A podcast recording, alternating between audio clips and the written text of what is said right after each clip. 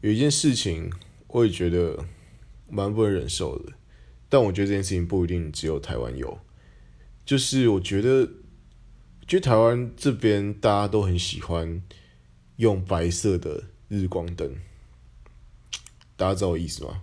就那种长长一条发白光日光灯。其实我觉得白光非常的没有温度，对，特别是很多食物在白光照出来，其实看起来就不好吃，但明明是一个很好吃的东西。然后如果去别人家做客，他家是纯白光，我做一下我就非常焦躁。对，我觉得大家可以适时的在自己的生活环境中用一点温暖的光源。我不知道大家有没有观察到这件事情，但我有时候非常不能忍受，如果待一个都是。日光灯的房间里面，我会非常想尖叫。